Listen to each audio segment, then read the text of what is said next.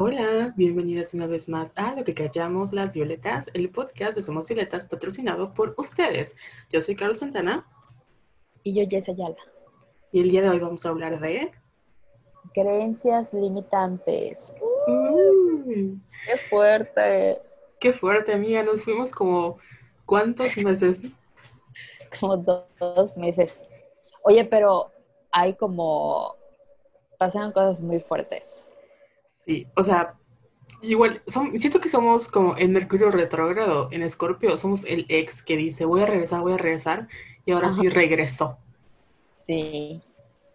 Y esto de como para no abandonarlos, abandonarlas tanto tiempo, yo le dije a Carol de que, oye Carol, para que no, no, hagamos eso de que sacamos un episodio y nos desaparecemos dos, tres meses, vamos a hacerlo cada 15 días, porque así tenemos, pase lo que pase en nuestras vidas, por muy difícil que sea, vamos a como que retomar energía en esos días de descanso y prometemos que de aquí a fin de año no nos vamos a desaparecer. Sí, eh, ya es como eh, palabra de honor porque es que de verdad, ya, o sea, tengo que tocar madera cada vez que pienso, no puede pasar algo peor porque pasa, ha pasado cosas muy peores. Pero solo para resumir, esta semana creo que vivimos dos huracanes. Sí, eso además, o sea, además de, nuestras, de lo que nos ha pasado así a nivel eh, personal, Yucatán, yo no sé qué, qué, estamos pagando, pero hemos tenido tormentas tropicales y huracanes en estos, en este último, eh, en estos últimos meses. Entonces, no mames. Ya, o sea, ¿te acuerdas? Llegó un tiempo en el que, bueno, no sé si lo hablamos de que había una super, hubo un super huracán llamado Isidoro y fue hace como 18 años. Entonces, durante esos 18 años sí hemos tenido como, pues, tormentas, huracancillos, pero ninguno así cabrón. Y siento que, o sea, todo el calentamiento global obviamente nos tuvo que pasar la factura, porque este año, de hecho, estaba leyendo que ahora la van a hacer como una nueva reforma o van a tener que considerar, porque pues en nuestra eh, ciudad, ¿no? En nuestra bella, bella península, el tipo de suela que tenemos es piedra, o sea, es losa. Entonces, e, esa piedra no absorbe el agua. O sea, no hay, estamos a nivel del mar, ya sabes, o sea, nos vamos a hundir y vamos a conocer a Jason Momoa como Aquaman dentro de unos años. Pero no sé por qué no, hay como muchos em, desarrolladores de proyectos que insisten en hacer edificios que no van a funcionar en nuestro bello estado. Entonces, este año creo que ya van a tener que considerar este, el nivel del mar, que no sé por qué no lo consideraban, y todas las inundaciones a raíz de toda la capacidad fluvial, o no sé cómo se llame, la densidad fluvial, no tengo idea, este, porque no manches, o sea, creo que el paso deprimido, que es este, literalmente un puente para abajo, no sé cómo se llame, este, está inundado o sea, está inundado. Hay una plaza que se inunda el estacionamiento cada vez que llueve. Hay gente que ha ido a bucear esa plaza. Este, o sea, las casas de, hay casas destruidas por, por los daños de la humedad y el moho. O sea. Sí, pasaron muchas cosas. Para quienes no sean de Mérida, Yucatán, pueden googlear así, Plaza La Isla, Mérida, Yucatán, depresión, creo que fue para Delta, ¿no? Hasta eso ya pasamos casi todo el, alfabeto. La primera tormenta que tuvimos así culera fue Cristóbal, que de verdad llovió como una semana y no fue huracán, fue eh, una tormenta tropical, algo así. Y después de esa llegó, creo que Gamma, luego fue Delta, o al revés, no me acuerdo, y de último, que fue, eh, fue el de esta semana, que fue Z. Z, y dicen que ya hay otra. Sí, de hecho, ahorita tenemos un frente frío, pero no creo que sea, no creo que venga con lluvias. ¿Quién sabe? Hashtag meteorología somos violetas. Y lo, peor es que cuando empieza este clima es como eh, jugar, ¿es COVID o es mi alergia a la humedad? Porque a este punto, o sea, amanecí con mi, cara, con mi garganta así toda rasposa y con mi nariz tapada. Y es como de puchis, o sea, no sé si tengo COVID, si tengo influenza, si tengo dengue, o sea, o es la humedad, no sé. Y ahí se viene el rebrote de COVID. O sea, aparte Además. No hemos, o sea, no hemos salido. Y hoy estaba hablando con una amiga que me dijo que se fue a hacer unos lentes, un saludo. y dice que en la isla, o sea, la gente está normal. Ya sabes que en el área de comida sin cubrebocas, paseando. Y yo creo que todos ya rompimos la cuarentena. O sea, ya no me voy a poner a, a ver quién es idiota, ¿no? Pero, o sea, no se, ha, o sea, no se ha morido el COVID, o sea, sigue presente. Y la gente así ya, he visto gente que, o sea, otra vez me asusté porque en la gasolinera había una chica hablando por teléfono y se acercó a uno de los despachadores con el cubrebocas abajo. Si yo hubiera sido él, o sea, yo hasta subí mi cristal porque dije, no, aquí las partículas no entran. Pero esa chica sí súper normal de, oye, ¿dónde tengo mi camión? Porque además hubo reubicación de camiones, que eso también es otro caso. Y el, el chico sí todo asustado, como que tratando, o sea, tratando de no ser grosero porque no traía su, su cubrebocas. Y él así de que, aquí en la esquina, señorita, huyendo porque no sabe, o sea, hay gente a la que no, no, no, hay gente a la que no sabe si tiene síntomas o no tiene. Y pues la verdad, no está muy padre como irte a pararte al Orán. O sea, además no hay gente que tiene no seguro. Por ejemplo, yo si me da COVID, o sea, en el cine voy a acabar porque no tengo, no tengo seguro. No, vamos a terminar en el Orán. Como Mauricio, aparte Mauricio Vila y a Claudia. Ah, eso te iba a decir. En que mencionaste lo de los paraderos, que fue una brillante idea, entre comillas, not de nuestro querido gobernador, esto de esta semana anunció que tiene COVID. Mauvila. Mauvila. Y Claudia Sheinbaum. También. O sea, ¿tú crees que AMLO ya le haya dado? Yo creo que sí. Yo creo que sí, y a lo mejor no le, no tuvo, no se le agravó.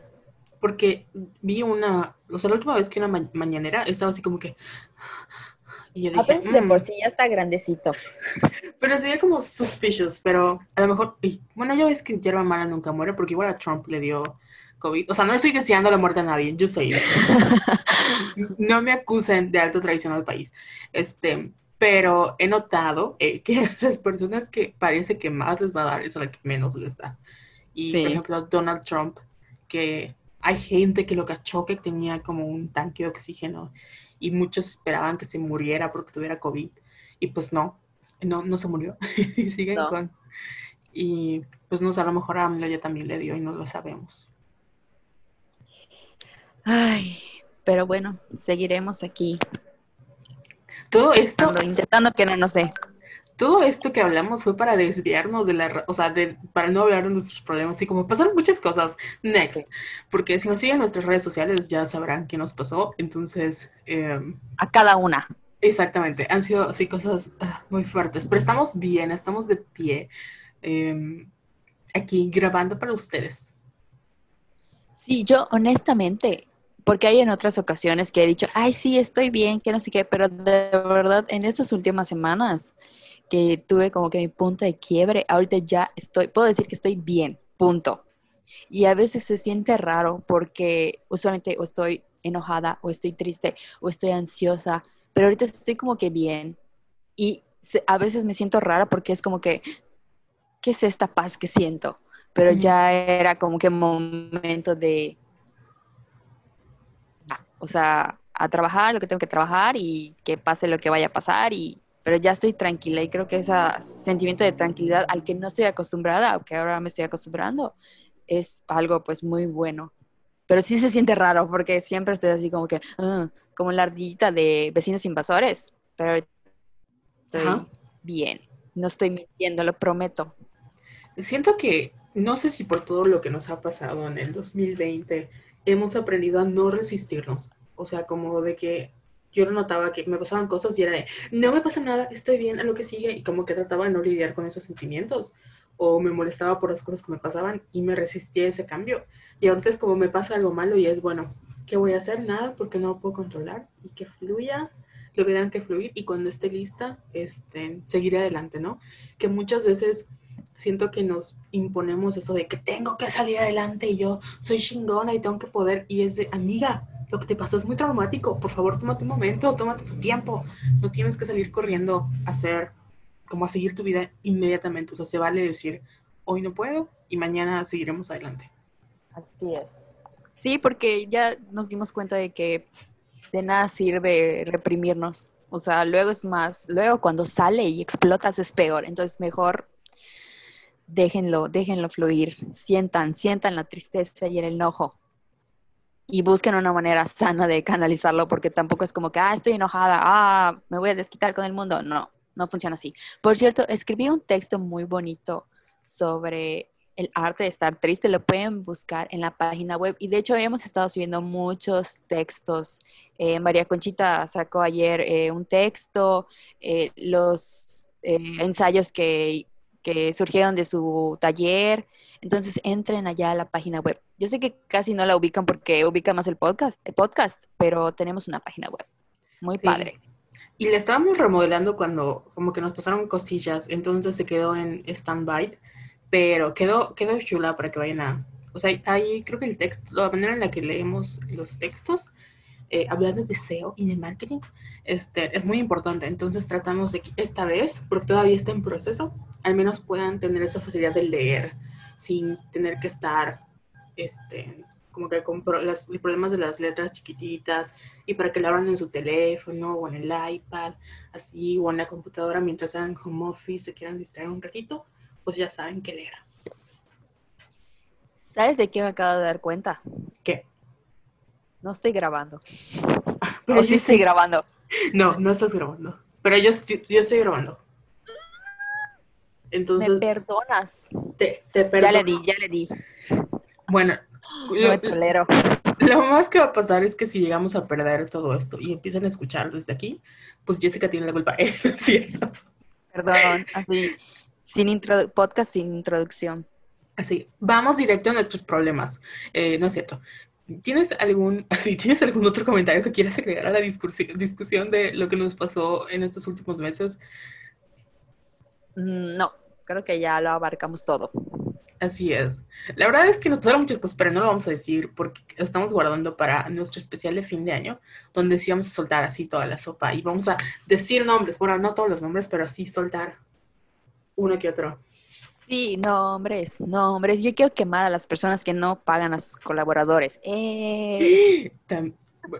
Bueno, no, Sí. Eh. obviamente no podemos. Sí, es que hay muchas cosas que, aparte, estamos trabajando en medio del, del, ¿cómo se llama? La, sí, la pandemia, entonces este, nos han llegado así como historias de terror que hemos contado, pero, pero la diremos más adelante para que no, para que tengamos espacio de hablar de lo que hoy queríamos hablar, que son de las creencias limitantes. Oh, y yo les voy a explicar qué son las creencias limitantes. Según nuestra sensei mi astral, ustedes saben que amamos a mi astral, eh, son una percepción de la realidad que nos impide crecer, desarrollar nuestro potencial o alcanzar las metas que nos proponemos. Son ideas preconcebidas que en vez de ayudarnos nos frenan y como bien dice la palabra, nos limitan. Tenemos que cuestionar lo que creemos como verdad, entre comillas. Al hacerlo te invitarías tú misma a sanar tu perspectiva. Y bueno, oh. Carol, me encanta mi astral. La he estado así como que siguiendo. He estado viendo como que todos sus videos y he estado haciendo, porque ella te dice que hagas como que tu journal, de que, bueno, hoy cómo me sentí, o hoy qué pasó, o hoy cuál fue el tema. Y luego cuando pasan semanas de que, no sé, hubo luna llena en Tauro. Y te dije, bueno, esta luna llena en Tauro va a tratar sobre ese tema pero se vincula con el evento astrológico de hace tres semanas. ¿Qué te pasó hace tres semanas?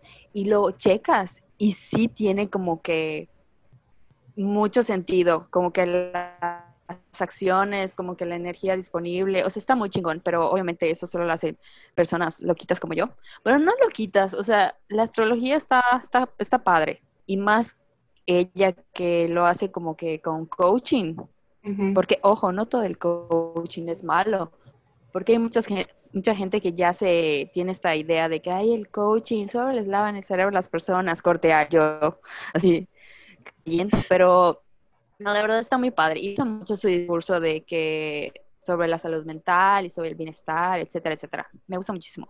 Perdón por mi allí. No, no, está bien porque, o sea, eh, mi astral, además como ejemplo de marketing digital o como de inbound marketing, creo que es una persona que ha sabido capitalizar algo que por muchos años vimos como, como bobo o como que no, no servía, ¿no? Y obviamente nuestro referente más grande es Walter Mercado. Y ella lo ha contado de que, o sea, ella es de Venezuela y se fue a Estados Unidos, entonces en su país hablar de astrología o creo que ella ni lee el tarot, o sea, es más bien como mitad espiritual, mitad astrología, este, un poco de yoga, porque ella es abogada y creo que trabajó con personas que tenían como problemas de adicciones.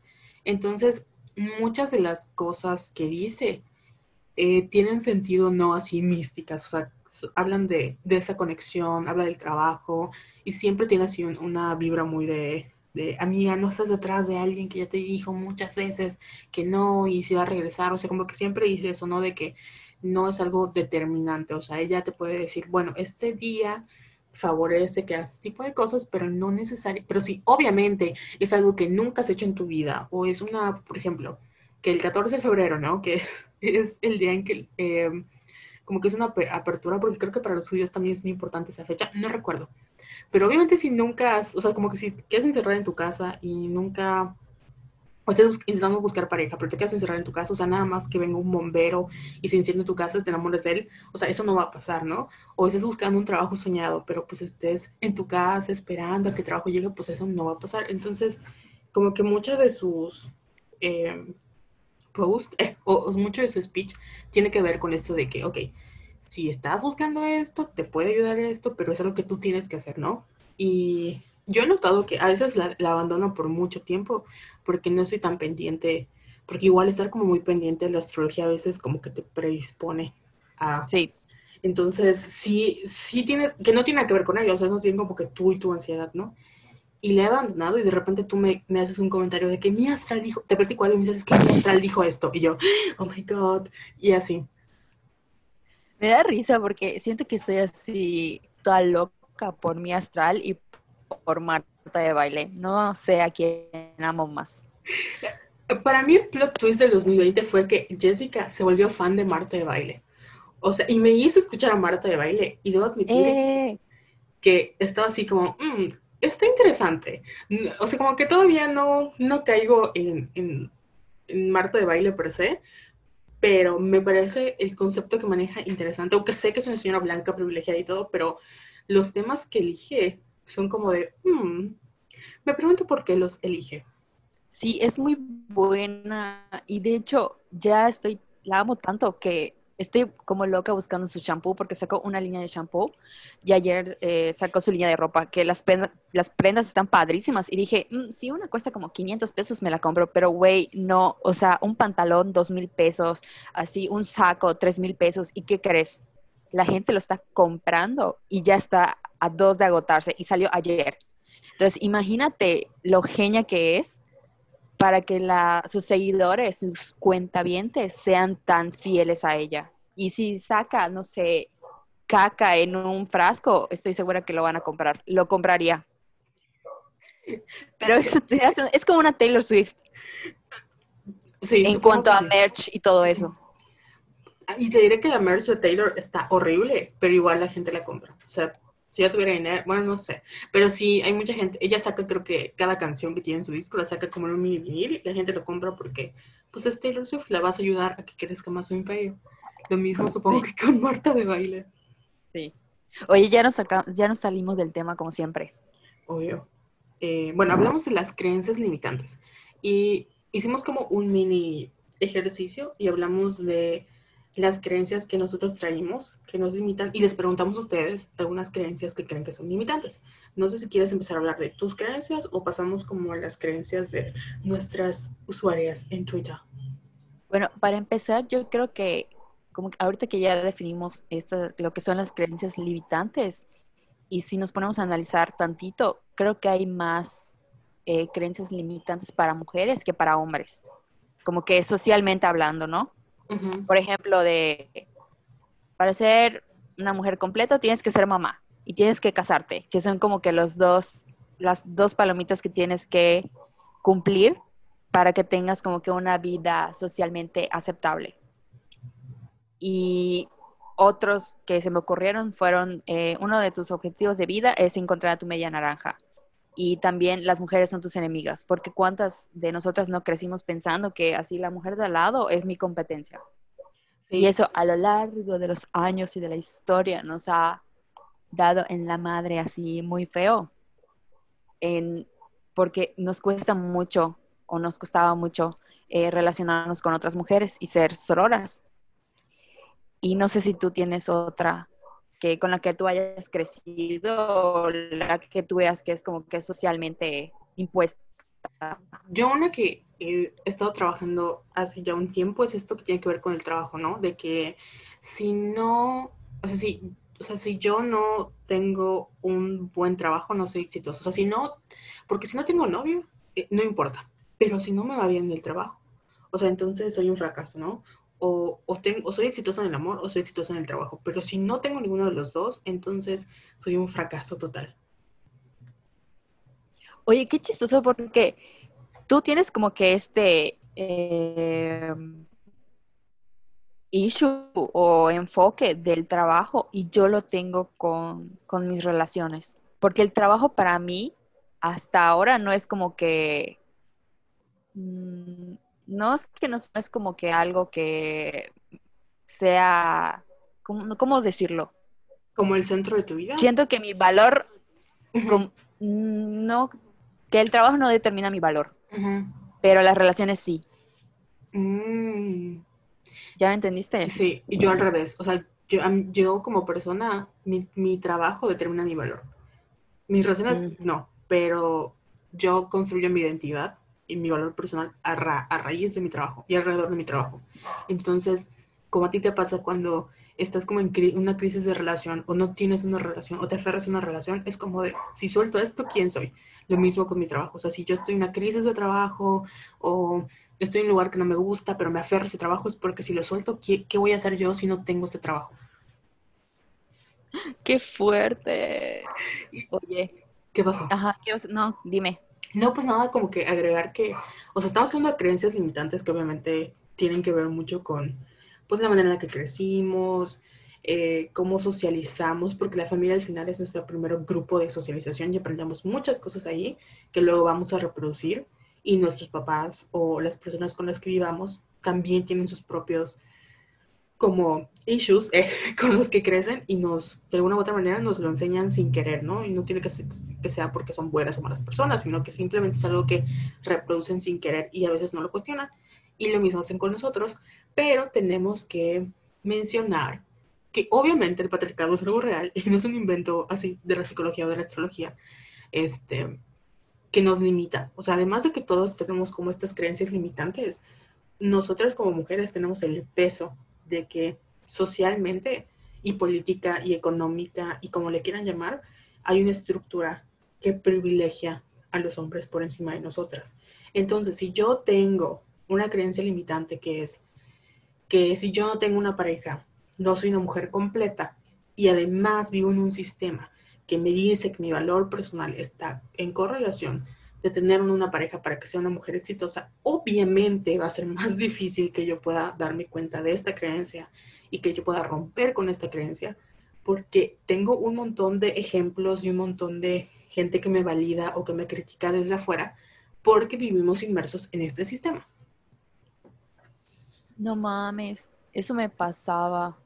Es que, por ejemplo, yo sentía que estaba como que aferrada a una relación que no, en la que no era como feliz, pero al mismo tiempo decía, me voy a quedar como que soltera y voy a ser la feminista soltera que es incapaz de tener slash mantener una relación. Y sentía como que este dilema todo pendejo, porque obviamente ya trabajé en eso, y decía, ¿cómo me puedo quedar en una relación en la que yo no estoy feliz por, por lo que vaya a decir la gente de mí. O sea, ¿cómo me puedo hacer esto a mí misma? Es que pesa. Porque sí me, sí me costaba mucho de que, porque por ejemplo en mi familia yo soy de las pocas solteras, casi todos mis primos ya están casados, o con hijos, o ya viven con alguien, y yo no.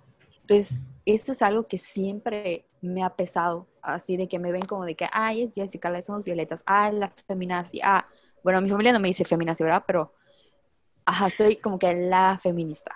Entonces sentía que me pesaba mucho así de que, porque por ejemplo, no es como que eh, mi pareja conviviera con mi familia, pero sabían que había alguien, ya sabes. O sea, solo el hecho de decir que tenías a alguien. Y está muy fuerte porque por esa creencia de que, que yo me repetía, así de que no quiero volver a este estatus de soltera, no quiero, no quiero, no quiero, porque no voy a encontrar a nadie más, porque me va a costar trabajo, porque es empezar desde cero. O sea, todo ese diálogo interno que yo tenía, punto que no existiera como que la presión social eh, por parte de mi familia, pero este discurso que yo tenía conmigo misma era así de que no vas a conocer a nadie y, y, ajá, ya saben, ya se imaginarán las cosas feas que me decía a mí misma. Entonces, al final como que solita me ponían la soga al cuello. Y eso es lo feo de las creencias limitantes. Por eso me gustó mucho la definición que dice Mía, porque tenemos que cuestionar lo que creemos como verdad. O sea, esa es mi verdad. Si yo me quedo sin pareja, no soy nadie. Pues obvio no. Pero de, de aquí a que te des cuenta es un tramo así súper largo y en el que te haces mucho daño a ti misma, independientemente de la otra persona. Entonces, pues está cabrón. Sí, porque, o sea, no es algo, y, no, ¿qué es lo que siempre hemos dicho? O sea, no porque tú seas una feminista y te, o sea, tengas conocimiento de cómo funciona el patriarcado y la heteronorma y lo que sea, quiere decir que, que estás inmune, ya sabes. O sea, eh, hay muchas cosas que, bueno, hablando de astrología, en una, yo ves que está de moda como que la espiritualidad, y uno, algo que he notado en TikTok es que habla mucho del shadow work que es cuando básicamente donde trabajas tu sombra, ¿no? Y que trabajas, este, porque se supone que si tú quieres manifestar algo, tienes que como pedírselo al universo, pero si estás en el, estoy simplificando mucho, no me da mucho caso, pero si tú estás como pidiéndole al universo y luego resulta que en el fondo tienes, este, cosas ocultas, sin querer vas a hacer que eso que estás llamando como para traerlo no se dé, porque obviamente es, tienes muchas cosas subconscientes que no has trabajado. Y lo mismo pasa con, con las relaciones en general, no solo de amor, sino de trabajo, de que a veces eh, estás en un, por ejemplo, un trabajo, entre comillas, ideal, un trabajo muy bien, y no estás a gusto. Y no sabes por qué no estás a gusto, si, si el trabajo está bien, si te pagan bien, si no sé qué, pero hay cosas que no has trabajado y a lo mejor es que tú estudiaste esto porque no te quedaba de otra. O realmente, este, o sea, en el fondo eh, la manera en la que te tratan, o sea, a pesar de que es un buen trabajo, la carga de trabajo es muy alta y no estás disfrutando de tu vida. Entonces, estás sacrificando tu vida y tu espacio personal por un trabajo que ni te llena ni te da y la cantidad económica que ganas ni siquiera es como relevante como para hacerte decir, güey, vale la pena. O sea, hay muchas cosas que a veces pasamos por alto porque estamos como encerradas en esto de que, pues es que si no tengo un buen trabajo, ¿qué van a decir mis papás? O qué van a decir mis amigas, o tanto que lo estuve buscando, debería, debería agradecerlo. Y hablando de como del agradecimiento, una creencia que yo tengo limitante y que me di cuenta que afectaba en muchas áreas de mi vida y no tiene que ser este, solamente con trabajo, con relaciones, es esta, de que yo pensaba, más vale tener una goterita que no tener nada. Entonces, eh, como tenía mucho miedo a no tener nada, prefería cosas chiquitas, aunque no me gustaran, aunque fueran mucho trabajo, aunque fueran ya sea en relaciones o en trabajo o en amistades. Prefería tener algo seguro que no tener nada. Entonces, al final me, doy cuenta que acabo aferrándome a situaciones que ya ni siquiera me, o sea, em, no me sirven, o sea, me quitan más de lo que me dan. Pero como no las quiero perder porque debería agradecer que tengo esto, aunque sea poquito, porque hay otra gente que no tiene nada del mundo. O sea, me aferro a cosas que me hacen daño. Y al final cuando se acaban o se van, es como de, ups, o sea, lo hubiera hecho hace mucho tiempo, yo hubiera sido mucho más feliz, no entiendo por qué me aferré a esto, ¿no? Como que sientes ese alivio de que ya no lo cargas, pero es por la misma mentalidad de que piensas que es preferible tener algo chiquitito, pero que sea tuyo, o que se quede contigo, o, a no tenerlo absolutamente nada. Sí, es feo como, como que creamos nuestra identidad a través como que de otras validaciones de otras personas y como esas validaciones se vuelven tan importantes que aunque no nos hagan bien, nos aferramos a ellas. Y nos, siento que nos creamos como que otra concepción de lo que en verdad somos, ¿no? Sí, Como por ejemplo, cuando me dices que soy un fracaso y yo, Jessica, no eres un fracaso. O sea, como cuando ese síndrome de la impostora que, que a veces tus amigas tienen y dices, no, amiga, eres muy, es lo máximo, pero tus amigas son capaces de verlo y te pasa al revés. O sea, que tú sabes que eres un fracaso, pero tus amigas te dicen, güey, no eres un fracaso. Porque tenemos esta creencia así muy estructurada en el cerebro.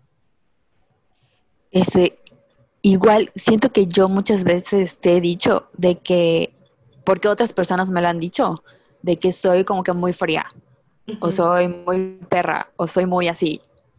Y tú me dices, no, eres como que más, eh, ajá, me empiezas a decir que no soy así, pero ya es tanto como que esa imagen que tengo de mí misma por otras personas, que es, me la termino creyendo. Sí, a mí me da risa porque no eres la, o sea, como que esa mentalidad igual, tengo varias amigas que me han dicho, el, es que me han, una vez una amiga me dijo, es que mi novio me dice que yo soy muy egoísta y soy muy mamona. Y yo, iba a decir su nombre, amiga, es la persona más generosa y menos mamona que conozco en el mundo. O sea, si esta persona te está diciendo eso es porque no te conoce. Y lo mismo pasa cuando Jessica me dice, ay, es que soy fría. Y yo, güey, ¿de dónde? O sea, si, si lloras por ver un meme, o sea, no, no entiendo. O sea, de repente. Es verdad. O sea, de repente, tal vez sí puedes decir que tienes como la bitch resting face, como ya lo hemos comentado. Pero, o sea, si alguien te dice eso es porque de plano no te conoce. La verdad. Ya sé, estoy llorando ahorita. ¿Ves? O sea, make my point. Sí, esto de igual, otra creencia limitante que tengo que se asocia como que a lo de las parejas es, eh, yo siempre pensaba que nunca voy a tener una relación seria porque le tengo terror al compromiso, eh, porque soy sagitario. Eh. Pero fíjate que interesante no, eh, este, pero esto creo que es como que un ejemplo de cómo nosotras mismas nos podemos autosabotear. Porque imagínate, si yo tengo ese diálogo interno de que le tengo terror al compromiso, le tengo terror, le tengo terror, corte A, viene un güey que es medianamente buena onda o que quiere como que no casarse conmigo ni nada de eso, sino de que quiere intentarlo, me quiere conocer, me invita a salir, ¿quién crees que es la primera que sale corriendo? Yo, porque estoy con, me llevo años repitiéndome eso de que no, es que no quiero nada serio, es que le tengo miedo al compromiso. Y me he estado preguntando, ¿de dónde chingado saqué eso? ¿Y de dónde lo sacaste? No sé. Pero sé, lo único que sé es que me lo he estado repitiendo. Y mm. las oportunidades que he tenido, que se me han presentado de que llega un güey que es como que medianamente decente, yo he dicho que no. O sea, ni siquiera me ha abierto como que a la posibilidad de decir, oh, bueno, sí, aunque sea una date, para ver qué onda. Pero ni siquiera eso. O sea, me he cerrado como que yo solita varias oportunidades. Y está feo. Ya no quiero ser así. Mm, interesante. Te entiendo porque este año me pasó, no algo parecido, pero sí, de que, te digo, lo de la gotera. De, me pasó, pues tú ya sabes mi historia, no lo voy a contar acá pero conocí a alguien así súper cool y todo estaba muy bien. Pero yo decía, es que yo no quiero nada serio, yo no quiero nada serio, yo estoy bien, yo estoy bien porque yo soy así.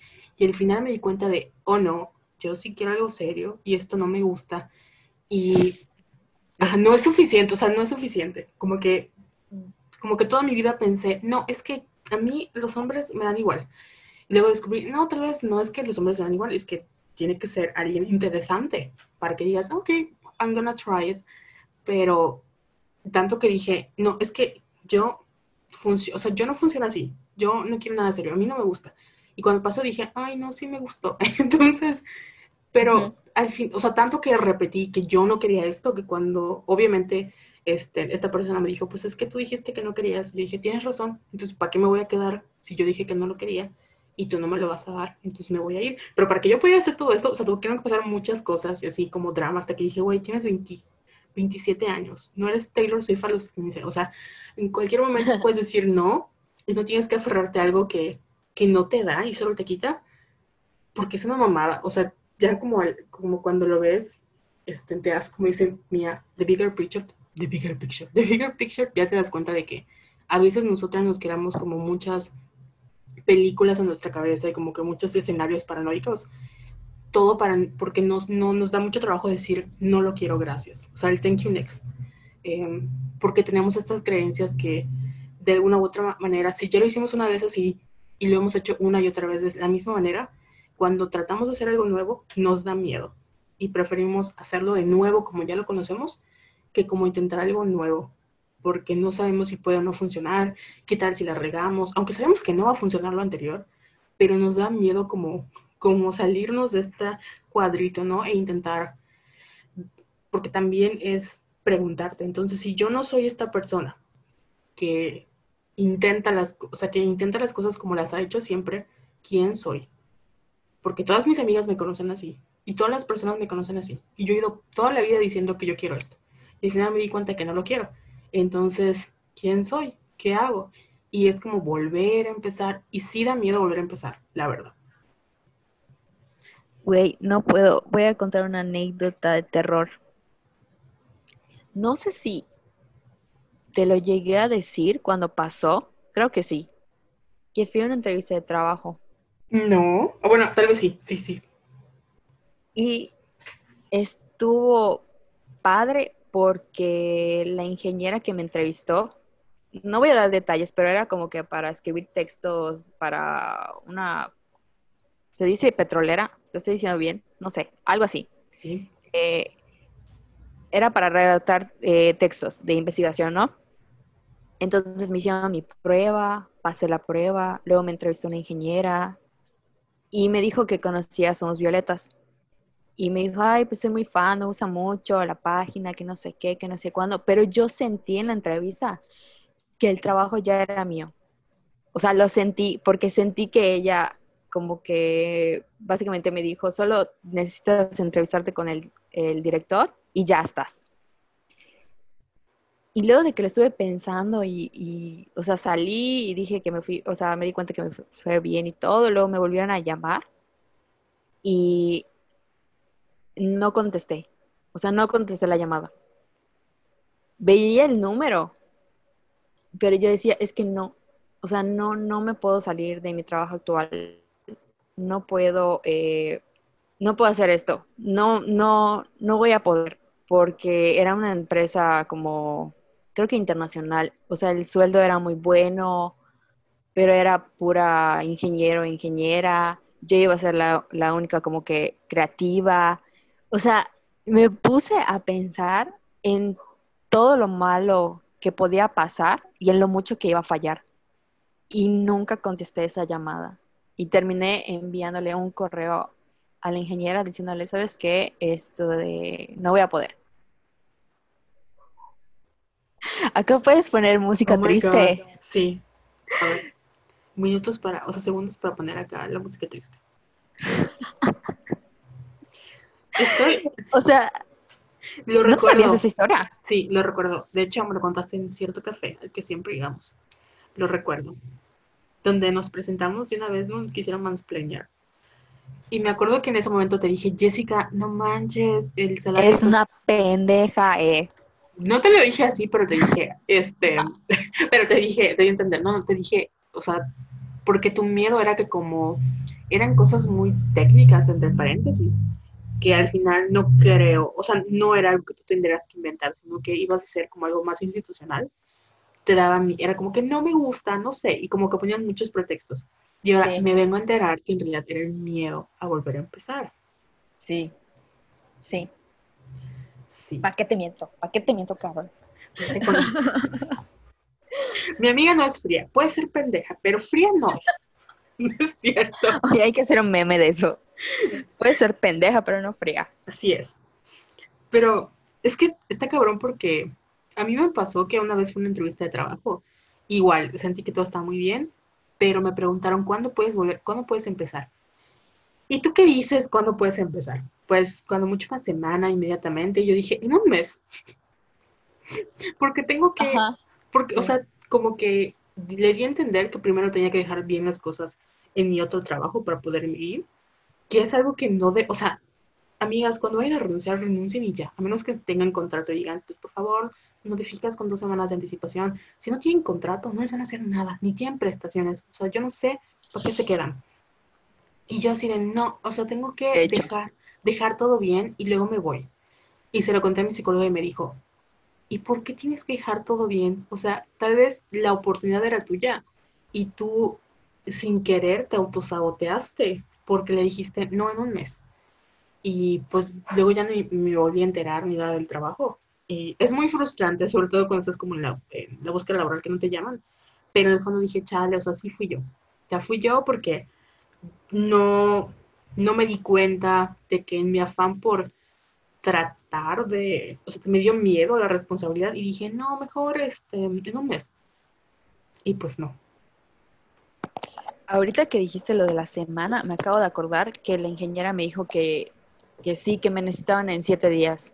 Y yo estaba infartada por dentro, así de que no voy a terminar lo que tengo que terminar. O sea, mi vida va a cambiar en, en una semana. O sea, no, no, no, no. Bueno, estaba en otro, como diría Mía, estaba en otro lugar emocional. Creo que ahora tomaría una mejor decisión y manejaría mejor las cosas, pero pues o sea, siento que tenía que pasar. Sí, que también creo que, o sea, no tampoco cuando escuchan esto no se martiricen si, si reevalúan su vida y digan, hey, perdí mucho tiempo. O sea, al final, si no hicieron algo fue porque no sabían cómo. O sea, si no supiste decir no en ese momento, en este trabajo, no supiste eh, decir sí en ese momento a una nueva oportunidad, es porque no tenías las herramientas, no estabas consciente. Pero pues gracias a eso, de alguna u otra manera aprendiste.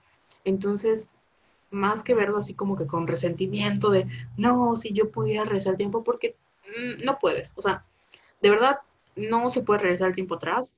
Y eh, a veces como que nos quedamos estancadas en ese pasado, que nos vuelve a pasar lo mismo. De que somos tan pendientes de lo que pasó y lo que yo hubiera hecho, que las oportunidades como que se aparecen junto a nosotras y las ignoramos porque no nos damos cuenta de que están allá. Porque estamos pensando en las cosas que no hicimos o que hubiéramos hecho. Sí, el chiste pues es aprender. Y yo sé que es castroso. Yo era de esas personas que decían, eh, por ejemplo, me acuerdo que mi abuela decía así de, no te preguntes por qué te pasó, sino para qué te pasó. Y yo así de, ¿ah? pero ya conforme va pasando el tiempo y te pasan cosas culeras, pues ya entiendes. Y creo que te, no me gusta, ya no me gusta decir como que la palabra resignar. Creo que, eh, pues, no sé, ¿será resiliencia acaso?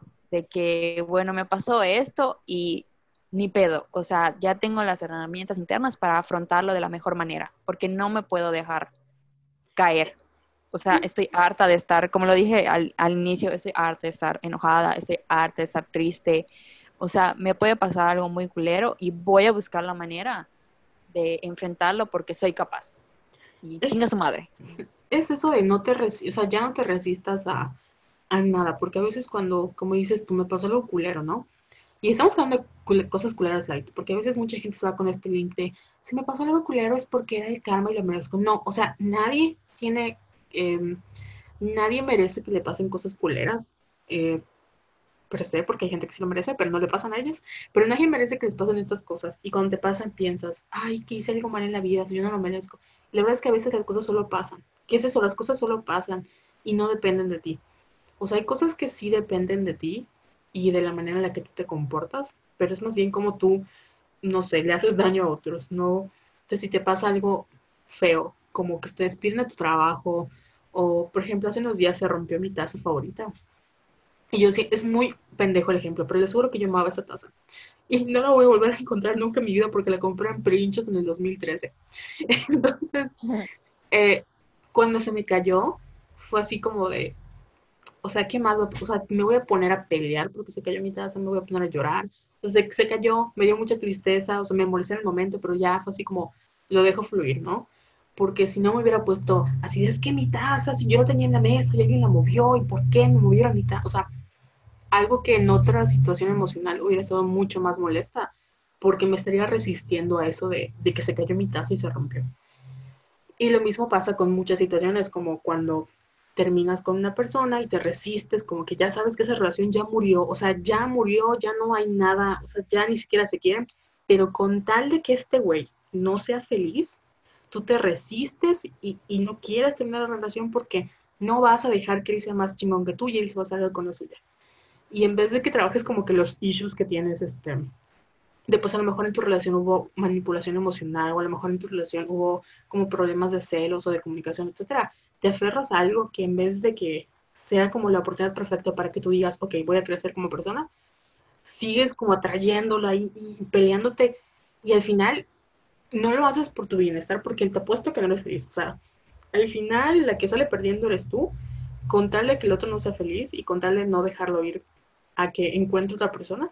Que yo nunca he entendido eso, pero, pero entiendo de dónde viene, ¿no? De que te aferras y te resistes a ese cambio. Igual siento que nos quedamos como que trabadas porque siempre nos preguntamos, o sea, cuando te hacen algo culero y tú dices, ¿por qué esta persona me hizo esto? ¿Por qué? ¿Por qué? ¿Por qué? ¿Por qué? ¿Por qué? ¿Por qué? Entonces nos enfocamos más en la otra persona que en nosotras. Sí. ¿No? Eh, creo que te lo comentaba la otra vez, así de que nos estamos así calentando la cabeza preguntándonos por qué este güey esto nos dejó en visto. ¿Y por qué tengo la necesidad de estar cuestionando esto? O sea, si yo como que soy una buena persona, ya hice mi trabajo interno, esto de el que está, ya sé que el que está mal es él, pero no debo de quedarme en ese lugar preguntándome por qué, porque, o sea, me voy a preguntar por qué me molestó a mí y por qué estoy permitiendo que, que, me, que me lastime este güey que se ve que no tiene responsabilidad efectiva. Entonces, es como que, como dice mi psicóloga, es ese egoísmo sano. De que, güey, tú no estás bien, adiós, popo. Me voy a enfocar en cómo yo reacciono. Sí, porque en el fondo tampoco puedes, o sea, menos que tú vayas, y a veces, aunque lo hagas, que vayas a su casa y digas, ¿por qué me dejaste en visto? ¿O por qué me cortaste? O sea, no, no te lo va a decir. De verdad, el ghosting es horrible y no lo hagan porque a veces este, te quedas con esa idea de que, güey, ¿por qué me dejaste de hablar? O sea, hice algo malo yo, eh, a lo mejor dije algo que no debí, a lo mejor debí haber leído las señales y al final es nada más, no sé, se le murió su teléfono, se le olvidó, nada más es culero y lo hizo. Y tú estás como concentrada en esa persona y no en por qué te molesta. Y quizás nunca tengas como esa respuesta, ya sabes, o sea, nunca la vas a tener. Y te vas a enfocar en esa respuesta toda tu vida y, ajá, como que no es, o sea, no es sano para ti porque nunca vas a obtener una respuesta y solo vas a poder suponer cosas. Y al final, la otra persona está viviendo su mejor vida y no lo sabes. Sí, malditos culeros. Eh, oye, ¿qué te voy a decir? Ahorita que mencionamos el ghosting, deberíamos hacer un episodio del ghosting. Sí, tengo muchas cosas que decir sobre el ghosting, si no lo hagan. Aunque creo que yo lo he hecho, este, pero sin querer. O sea, no, me, a veces no contesto, pero porque mi teléfono se pierde cada cinco segundos. Pero estamos con el ghosting culero, así de que me desaparezco durante días y no te vuelvo a hablar. No, pero creo que sería como que más entre, relaciones de pareja. Sí. Que nos mande sus historias de ghosting, por favor. Si lo han hecho, si se los han hecho, o, o si conocen a alguien que a una amiga se lo hayan aplicado, que nos las cuenten. Ya saben que nos encanta el chisme. Oye, quería leer eh, un texto que es de, del podcast que escuchó Carol de Marta de Baile. Marta de Baile. Que es un pedacito. Vamos a tuitear esto de, de dónde sacamos la info para que vean que Marta de Baile es una diosa. Eh, no es cierto. Tu patrona Marta de Baile. Para que vean, o sea, como que el tipo de contenido que hace. Es que es que la admiro mucho. Yo quiero tener una plataforma como ella tiene, la suya. O sea, así llena de especialistas y así la amo. Bueno, dice, también a través de nuestros pensamientos y lo que nos decimos a nosotros mismos de las cosas, podemos cuestionar nuestras creencias que no son fijas, sino dinámicas y transformarlas y transformarnos, lo cual resulta muy liberador. De esta forma la identidad es dinámica y no fija como se creía. No somos, sino que nos convertimos y nos transformamos continuamente, pero eso también depende de la forma en que nos contamos o, narramos lo que vivimos para construir así nuestra realidad. Oh, ¿no está bonito? Sí. Por cierto, me, me recordó algo que una vez mi psicóloga me dijo sobre, si ubicas a Chimanganda. Um, sí, ya sé, no, no, puedo pronunciar su apellido. Sí, yo tampoco, pero es la que escribe, bueno, hizo la TikTok de porque todos deberíamos ser feministas, la pueden encontrar en YouTube. Y hay otra que se llama La historia que nos contamos. Creo que es la historia que nos contamos así simple. Y básicamente ella dice que sea, ella es de África y que cuando, creo que fue no sé qué país, Estados Unidos o no sé a dónde, como de intercambio, este, la gente con la que interactuaba se sorprendía de que ella era una persona normal, porque la historia que tenían de África era que pues es un país muy, un continente, aparte pensaban que era un, país cuando en realidad es un continente, ¿no? Pues que era un, un, país muy pobre y que los niños no comían y que no tenían televisión ni nada. Entonces, sus compañeros estaban así como de, ¿y no tienes hambre? Porque sé que vienes de África y por ahí no hay comida. Y pues cuando ella creo que creció en, bueno, en Sudáfrica, no sé, y pues obviamente la tecnología existía. Entonces, y lo mismo le pasaba a ella, ¿no? Como que tenía, este, de los americanos, como tenía ciertas visiones, cuando llegó a Estados Unidos se dio cuenta de que pues no eran así, porque todo lo que había aprendido lo veía en la televisión o se lo contaban otras personas. Entonces, sí, más, más que el choque cultural, lo que fue, fue darse cuenta de que, así como nosotros creemos cosas de personas que no conocemos porque toda la vida nos lo han dicho. Y cuando vamos a ese lugar o cuando vamos a ese, o tenemos ese contacto, nos damos cuenta de que, ah, caray, no son así. Lo mismo pasa con las historias que nos contamos de nosotros. Y la historia que te cuentas de ti es quién eres, ¿no? Eres una persona que siempre es responsable, pero también puede ser que te cuentes una idea de que tú siempre llegas tarde, tú siempre estás molesta, tú siempre tienes cara de mamona, tú siempre eres amargada, tú siempre, este, tú nunca puedes, este, eh, ¿cómo se llama? Nunca puedes tener una relación exitosa porque no puedes confiar en nadie o porque este, sabes que nunca vas a tener éxito laboralmente porque no tienes un título o etcétera, etcétera, etcétera. Cuando en realidad son eh, más que cosas que te has comprobado a ti misma, son ideas que otras personas como tu mamá, tus amigas, un mal novio, eh, tus primas, los medios, etcétera, o un jefe, te dijeron en un momento donde estabas muy vulnerable y pum, como que dijiste, ok, como esta persona me lo dijo, ha de ser verdad. Entonces, de alguna u otra manera, configuras tu identidad a base de esa idea y pues no te das cuenta de que ya la tienes así, casi casi se vuelve parte de tu ADN y ahora vas por la vida creyendo que eres tú cuando en realidad pues no eres así, solo que ante los ojos de esa persona te vi, o sea, te estás viendo ante sus ojos, ¿no? O sea, con sus ojos. Y no te das la oportunidad de reconfigurar quién eres ni cómo eres de acuerdo a lo que tú piensas de ti. Oye, y creo que un ejemplo de eso muy claro es cuando Carol y yo, jeje, nos autosaboteamos así muy cabrón. Eh, nos fuimos Carol, Carol, o sea, ¿te das cuenta de lo que nos dicen todas la, comunidad violeta? O sea, que siempre nos dicen cosas súper bonitas de que, oigan, me encanta su podcast, me encantó lo que escribieron, me encantó este meme, son muy creativas. O sea, siempre nos están dando halagos y diciendo cosas muy bonitas. Corte a nosotras llorando en WhatsApp, así de que es que no soy lo suficientemente buena, es que no soy creativa, es que no me merezco esto.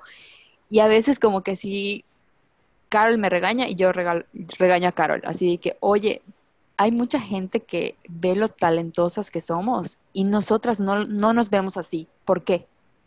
Sí, y sobre todo nos pasa con la idea del éxito, ¿no? Que, que siempre ha sido un problema que tenemos, o sea, entre las dos, que tenemos de, de no somos, sentimos que no somos exitosas a pesar de que lo somos. O sea, si una persona normal se para junto a nosotros nos dicen, güey, es que tiene mucho éxito, o sea, tiene una comunidad, tiene una página con una comunidad muy padre. O sea, tenemos números que como mercadólogos digitales nos gustaría replicar en otras cuentas que no hemos conseguido ni pagando y acá los tenemos orgánicos. Y aún así sentimos que no somos suficientes, ya sabes.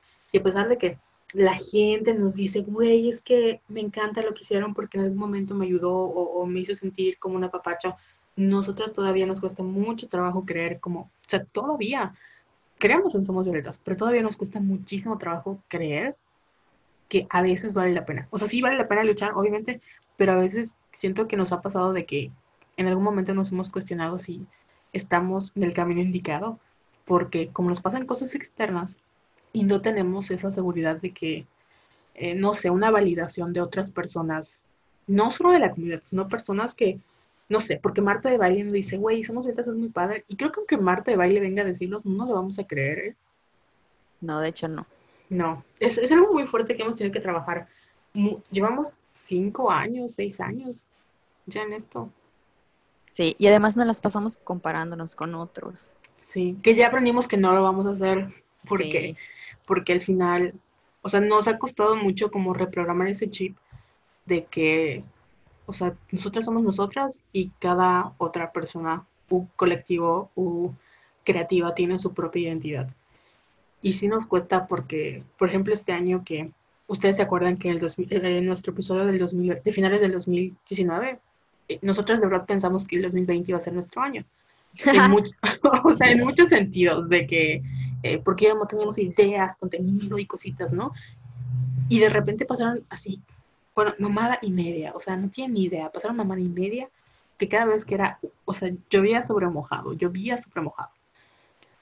Y llegó un punto en el que dijimos, güey, o sea, hay, hay gente que tiene menos de, o sea, tiene menos de los años que tenemos nosotras y está triunfando. Y aprovecharon como la cuarentena para sacar contenido. Y nosotras no podíamos ni siquiera hacer un meme. O sea, de verdad, no podíamos ni pensar en un meme porque no se nos ocurría, porque no teníamos tiempo, porque no, o sea, no podíamos. No teníamos ganas. No podíamos, o sea, no podíamos. Y era de no es posible. O sea, que lo hagamos para otras personas y que con nosotros no podamos. Y creo que al final, para nosotras fue esto de, ¿sabes qué? No vamos a resistirnos, que pase lo que tenga que pasar, pero vamos a empezar poco a poco. Porque ha sido como empezar desde cero. Porque de una u otra manera sabemos que habíamos crecido como de audiencia y poco a poco, pues la, la consistencia sí nos ha costado. Y obviamente mucha gente ya no está tan pendiente. Hay gente que sí, porque somos un gran equipo y los queremos mucho. Pero hay gente que estaba como que acercándose y luego como que vieron que ya no hicimos nada, pues dijeron, pues cuando regresen me avisan, ¿no? Y sí, Ay, no, no se vaya. Sí, no se vaya. O sea, tengan- Prometemos que no volvemos a fallar. pero, pero nada más para, como para contarles de que sí ha sido un proceso, o sea, esta creencia limitante, vean hasta el grado que ha llegado. O sea, Somos Violetas es un proyecto muy padre y nuestra propia limitación, o sea, nuestra creencia limitante de que no somos suficientes, nos ha hecho pensar de que no. ¿Y sabes de qué me acordé? De que esta vez intentamos eh, ganar como un concurso estén por ahí, como que dijimos, ya lo hicimos, sí podemos, con esto todo se soluciona, y no lo ganamos. Y no sabe, o sea, no lo dijimos, pero sí nos dolió. Sí. O sea, no fue, sí, porque al final igual es eso, es un como un chale, o sea, o sea, si llevo tantos años trabajando, este, ¿por qué no nos va bien? Y pues no es que no te vaya, no te vaya bien, es que shit happens sometimes, y pues no puedes como, como, o sea, ¿con quién te peleas? ¿Ya sabes? O sea, ¿con quién te peleas? Con Diosito. Diosito te mandó un rayo, otro huracán. Oye, yo no me acordaba de lo de la beca esa. Ya me puse triste. No. Sí. Pero al final, no las la- nos la darán. ¿sabes qué? Sí era- bueno, ese es mi, mi caso. Voy a, voy a soltarlo para que el universo lo manifieste, se manifieste en el universo. Siento que nosotras vamos a seguir adelante sin ayuda de nadie y vamos a ser así, es, así, increíbles. Así, Luis Miguel se queda corto, ¿no? O sea, amiguísimas de Taylor Swift. Marta de baile pendeja ante nosotras, así, increíble. Oye, no le insultes. Dije, ah, bueno, sí, perdón, Martita de baile. Si me escuchas, por favor, invítame a tu programa. Bueno, Jessica. Sí. Y, y, o sea, cuando estemos en la cima del éxito, vamos a decir, ay, ¿te acuerdas cuando nos pasó esto? Pero a lo mejor no lo vamos a hacer ahorita, en nuestros 20, a lo mejor nos pasa en nuestros 30, a lo mejor nos pasa más grandes, no sabemos. A lo mejor como J.K. Rowling. A los 40. 40, Perdón 40 por mencionar una transfóbica, pero se me ocurrió ese ejemplo. así es, cuarentona, pero nunca transfóbica, ¿ok? Exacto. Puede ser vieja, pero siempre woke. es cierto. Oye, ¿te Oye, parece- ¿Qué? Eh, te iba a comentar si no vas a comentar esto de otra de tus creencias limitantes o ya vamos a, leer los, los tweets. Es que muchos de los tweets tienen que ver con mi creencia limitante. Se los voy a leer. Y la mía es que si no estoy estresada, no tengo éxito. AKA, si, o sea, si yo no voy por la vida así, súper ocupada porque tengo muchas cosas que hacer, quiere decir que mm, no tengo un trabajo que sea bueno. Y suena pendejo, pero les voy a decir que yo romantizaba mucho la explotación laboral. jeje. Y yo quería ser como Andrea en el, en el Diablo Viste la Moda. Y a mí me encantaba que Andrea estuviera como que ocupada con esto, ocupada con lo otro. Y sabemos que el verdadero villano de Diablo Viste la Moda es este, el novio de Andrea. Pero mi romantización partía de que yo veía a estas mujeres en las películas estén siendo muy exitosas en sus carreras. Yo decía, yo quiero eso. Entonces, para mí el éxito estaba muy relacionado con parecer que estoy ocupada y estoy estresada. Y que yo puedo decir, yo, o sea, yo podía llegar a un, un nuevo cliente y teníamos que hacer como toda una estrategia. Yo decía, pues en un, en un día, y hay que hacer el reporte en cinco minutos. Entonces me lo hacía en chinga, ¿no? Y yo, aunque no estaba feliz porque me quejaba de eso y había muchos problemas, hasta mi salud que estaba como que en juego, yo inconscientemente sentía que estaba feliz porque estaba así viviendo mi mejor vida. Y obviamente no era feliz, o sea, me quería morir. Y no, no es broma, o sea, yo con todo lo que me ha pasado siento que estoy en un mejor lugar, que es un año cuando estaba trabajando así toda estresada, donde si veía un camión, o sea, yo me tiraba y que me atropelle porque estaba harta. Oye, qué fuerte. Sí. ¿Y tú tienes alguna creencia limitante? ¿Quieres platicar? Yo creo que ya mencioné las tres mías. Y cerré con la historia de terror que conté. Ok, entonces pasamos a las que nos contaron. Va. Oye, muchas. Pensé que nadie había contestado. Ya ves si nos quieren. Sí, perdón por desaparecer. Les prometemos que ya no va a pasar porque ahora Jessica, si no, si no grabo podcast, va a mandar a Mauricio Vila con COVID a que me venga a buscar. A ver, empezamos con arroba. Acuérdense que soy bien bruta para leer los users. Akaramasume. ¿Lo dije bien? Hakaramasume. Eso. Nos puso, no tengo la experiencia suficiente para cobrar más por mi trabajo. Hola amiga, ¿cómo estás? Me presento. Soy como tú. Tú eres igual. Oye, por cierto, me encantó el hilo que hiciste de sobre cómo cobrar.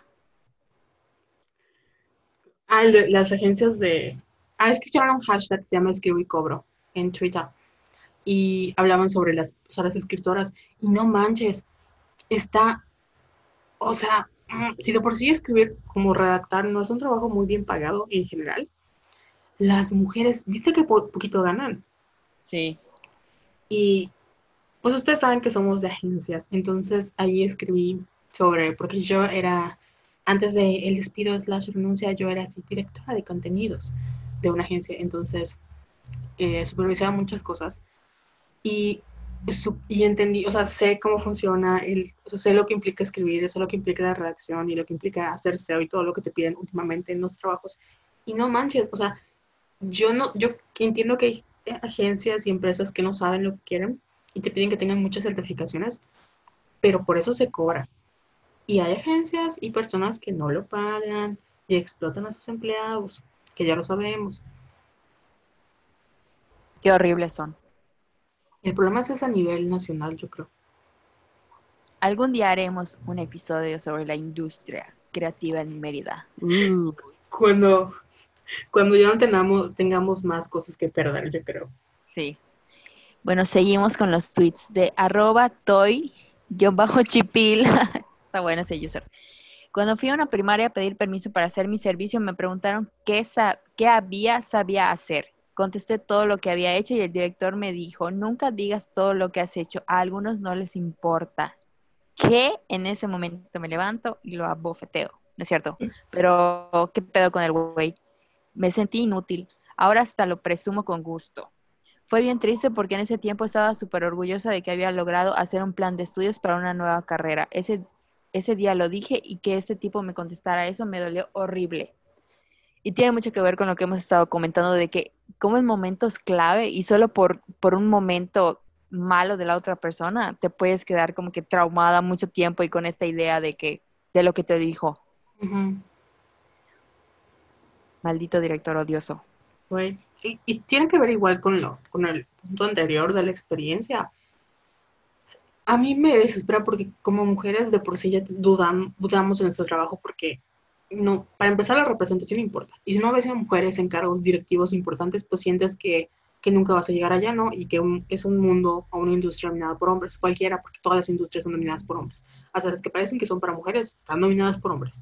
Este, y el problema es que tú o sea, creo que mucha gente, nadie nos dice que no importa lo que tú hagas o no importa cuánta experiencia tengas, tu trabajo vale y tiene que haber una remuneración, ya sea económica, emocional o X de valor. Y si no la tienes, no es porque, pues es becario, ya sabes, y porque eres becario, pues agradece que estés acá. No. Y creo que muchas de estas mujeres que nos están platicando sus historias, estoy muy segura que tienen mejores calificaciones de personas que en estos momentos tienen puestos más importantes y que les pagan más, pero que por la misma idea de que son mujeres o han tenido ese tipo de experiencias, como que dicen, ¿sabes qué? Mejor no, y eligen no aplicar a otros puestos o eligen no enviar currículums o eligen pues no encontrar como un trabajo que les satisfaga porque les da miedo que puedan pues no puedan encontrar nada y renuncien a un lugar seguro económico y emocional. Hola, me presento. Eh. Seguimos con arroba hello you mystery. Con exactamente esa misma, pero luego me di cuenta que en realidad es el campo laboral y ahora ando probando algo completamente distinto. Oh. Arroba Marion eh, guion bajo 7S, igual con lo de la carrera y ahora experiencia laboral, pensar que, que, no es suficiente. ¿Por qué tenemos esta horrible creencia de que no somos suficientes? Igual tiene que ver con la industria, porque si lo piensas como en marketing digital, o sea, yo te lo digo, he pasado en todas las áreas del marketing, porque todos los trabajos que monitoreo y etcétera, te piden que tengas experiencias ridículas. O sea, neta, hay trabajos para que seas, no sé, creador de contenido en redes sociales que te piden certificado de SEO y saber hacer After Effects y saber SEM. Y son cosas que no tienen nada que ver con tu puesto o que sí tienen que ver, pero que te deberían de pagar más. Y tú dices, no, pues no sé, entonces no voy a aplicar porque obviamente tengo que aprender de eso. Entonces aceptas un trabajo mal pagado con tal de aprender a hacer eso para que eventualmente puedas tener un mejor trabajo eh, que te pague mejor con estas nuevas calificaciones.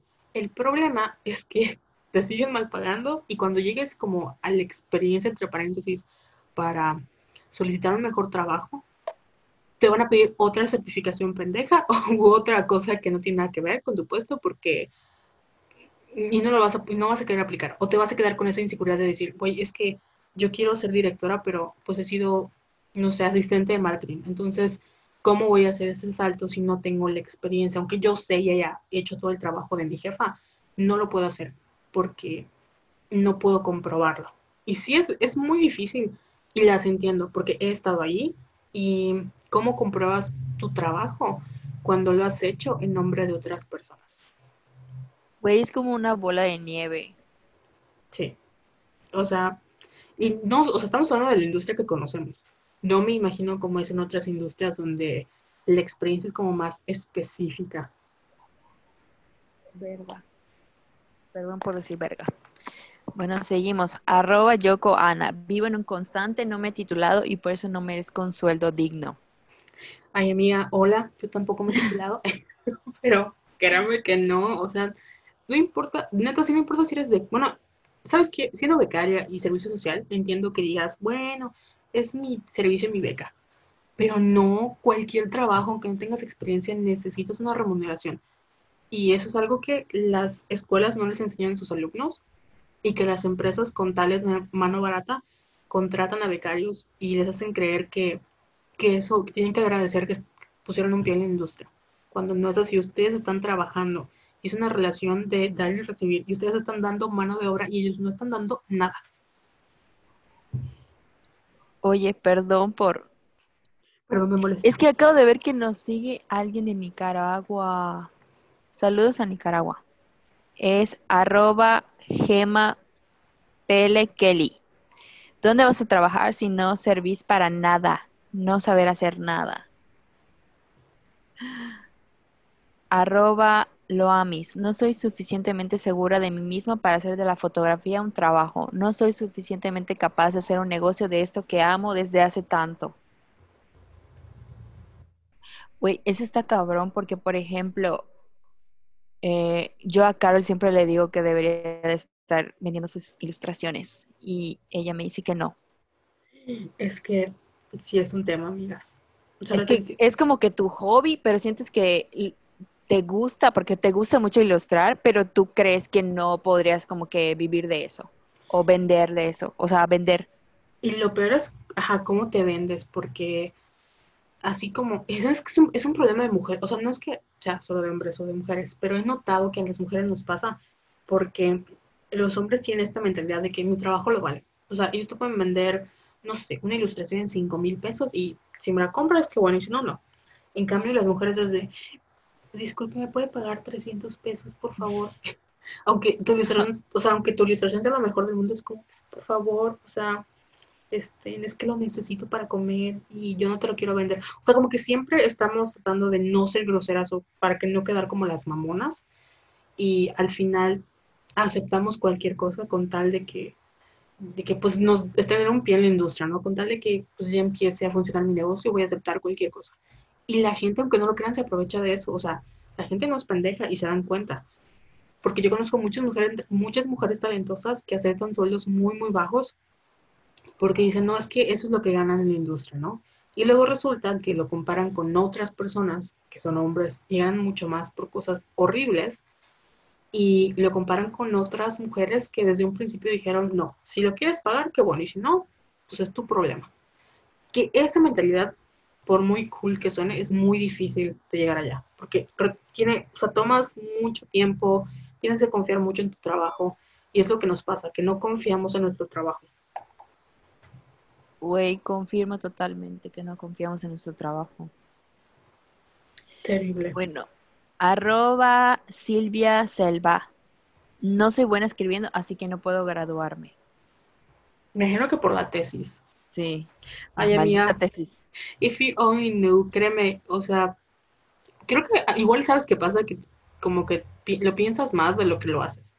O sea, si tú, a una amiga le pasó que, le dice, si tú escri- escribieras tres páginas por día, o sea, en un mes ya acabas tu tesis.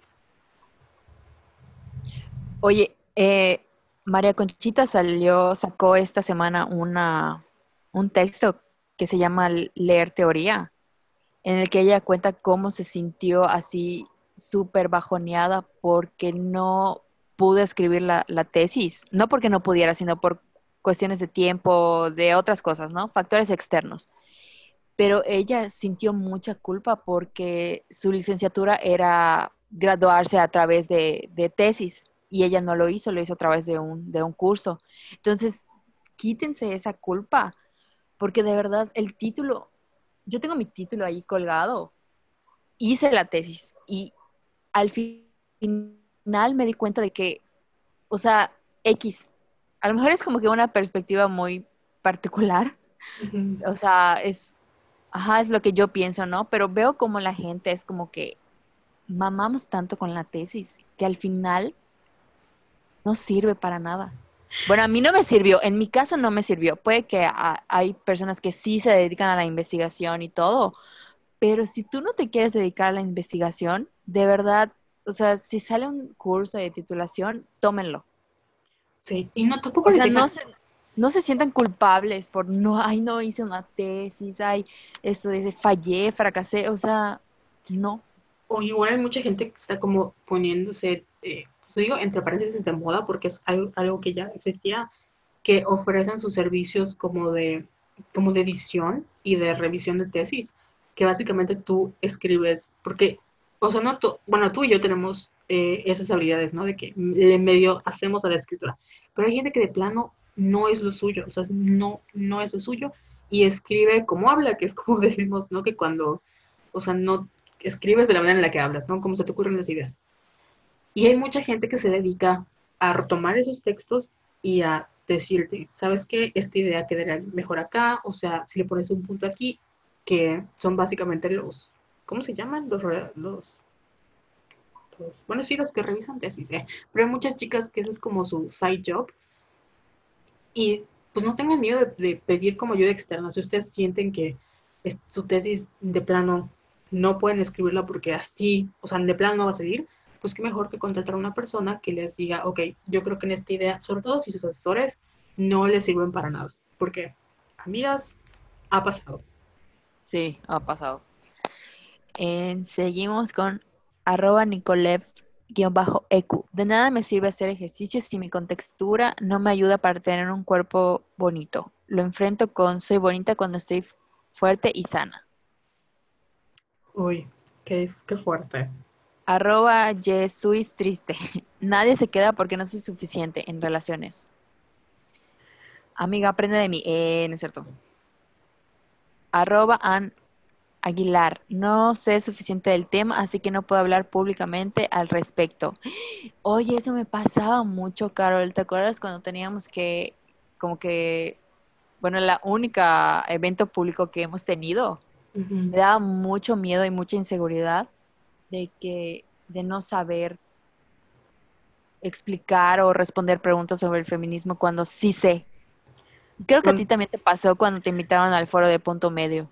Sí, es que nos, o sea, es como parte de, de que no estamos acostumbrados a que en nuestra sociedad se nos valide porque, o sea, siempre hay un pato que, y eso mm, es fuerte, ¿no? Porque he conocido a gente, tenía una persona, o sea, conocí a una persona que te decía, el secreto de la vida es ir diciendo que lo sabes, o sea, creyendo que lo sabes todo.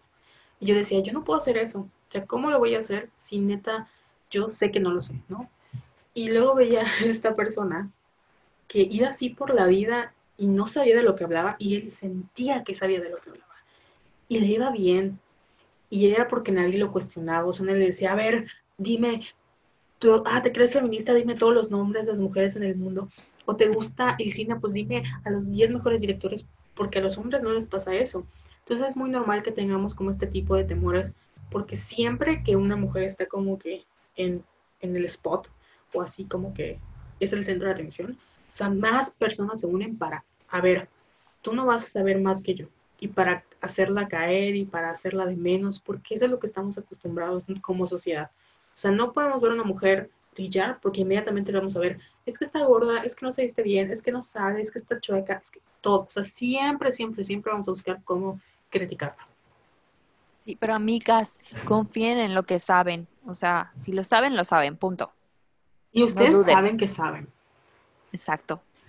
Arroba Carla is magic. No soy buena en mi carrera. Hay gente que lo haría mejor que yo. Todos pueden menos yo. Lo cambio a a veces necesito ayuda porque todos funcionamos diferente. Ah, qué bonito. Es que es eso. O sea, ok, voy a esto de hace rato igual les voy a postear este link. Mía eh, estaba viendo un video de mi astral que decía, bueno, vamos a tomarnos 30 minutos para escribir como que nuestras creencias limitantes y lo escribes y luego te, te preguntas si es verdad y cómo puedes cambiar esa creencia o qué puedes hacer. Entonces creo que es como que su tarea de la semana. Me sentí mi psicóloga dejándome tareas. Arroba Dani Dena, un saludo a Dani. No soy tan capaz, sé tanto o tengo los conocimientos a pesar de haber estudiado como para aplicar para cualquier trabajo. Mis hobbies no tienen valor monetario, tanto mi trabajo como mi hobby es escribir.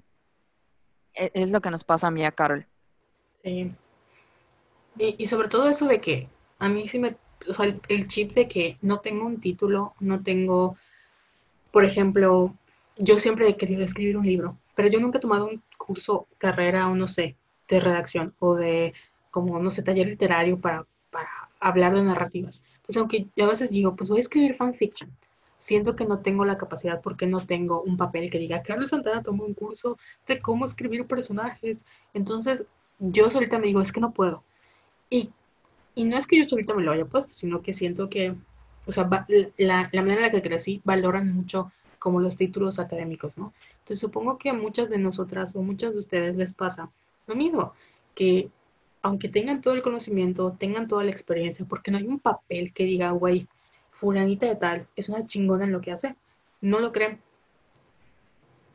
Sí, a mí me pasaba mucho en la carrera que a mí me gustaba mucho escribir cuentos, pero me daba como que terror darlos a tallerear, porque mis compañeros de clase, o sea, llegaron a ganar premios, y no premios así X, eran premios así del gobierno y cosas muy importantes.